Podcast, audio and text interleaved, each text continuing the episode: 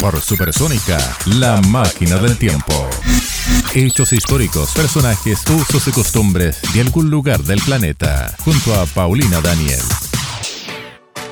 Cuenta la leyenda que en el año 708 el arcángel San Miguel se le habría aparecido en sueños al obispo Alberto de Avranches, en lo que hoy es Normandía, Francia, para pedirle que erigiera en su nombre un santuario sobre una roca y frente al mar. Alberto pensó que un sueño tan intenso se debía a que había comido demasiado esa noche, pero el arcángel volvió a aparecer la noche siguiente y la subsiguiente. En resumen, el obispo de Avranches mandó construir una capilla sobre el que entonces se llamaba Monte Tombe, un gran peñasco de granito que sobresalía del mar a unos 7 kilómetros de la costa. Hoy la máquina del tiempo se detiene en el monte Saint-Michel, Mont Saint-Michel, que tiene la particularidad de dejar de ser una isla en cuanto baja la marea y que vuelve a serlo rápidamente cuando ésta sube otra vez.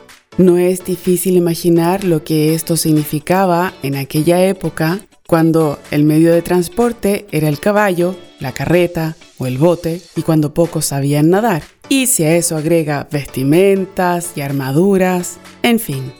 Esta construcción de características tan especiales se convirtió en un destino de peregrinaje cristiano y dos siglos después la orden benedictina empezaría a construir una abadía, gracias a las donaciones de los visitantes. Por supuesto, alrededor nacía también un pequeño pueblo, la obra fue creciendo y se extendió por varios siglos y cada estilo arquitectónico dejó su huella en Saint Michel, así como la historia.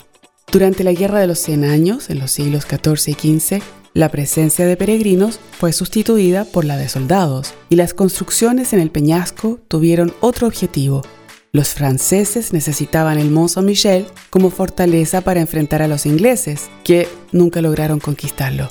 Sería el curso de la historia el que se encargaría de deteriorar la construcción. Después de la guerra, los peregrinos ya no llegaban y el dinero para su manutención comenzaba a faltar. A fines de la Edad Media la iglesia pierde fuerza y con ella lo sagrado. La llegada del humanismo no favoreció a San Michel en absoluto. Cabe recordar que para el humanismo el centro de la historia es lo humano, ya no lo divino. ¿Por qué entonces tal importancia a una iglesia sobre rocas?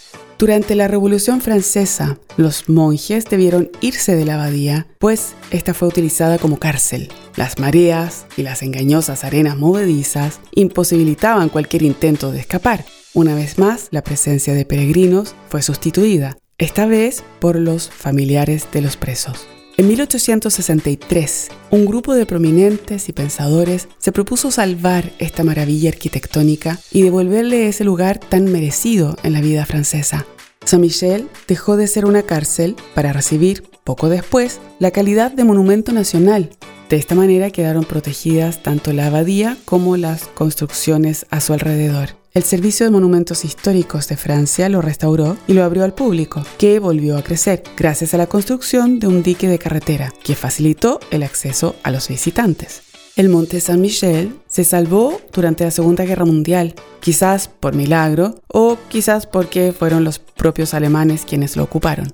Sería recién a comienzos del siglo XXI que la abadía volvería a acoger a una comunidad religiosa. Un pequeño grupo de las hermanas y hermanos de las fraternidades monásticas de Jerusalén viven en el que hoy es patrimonio de la humanidad.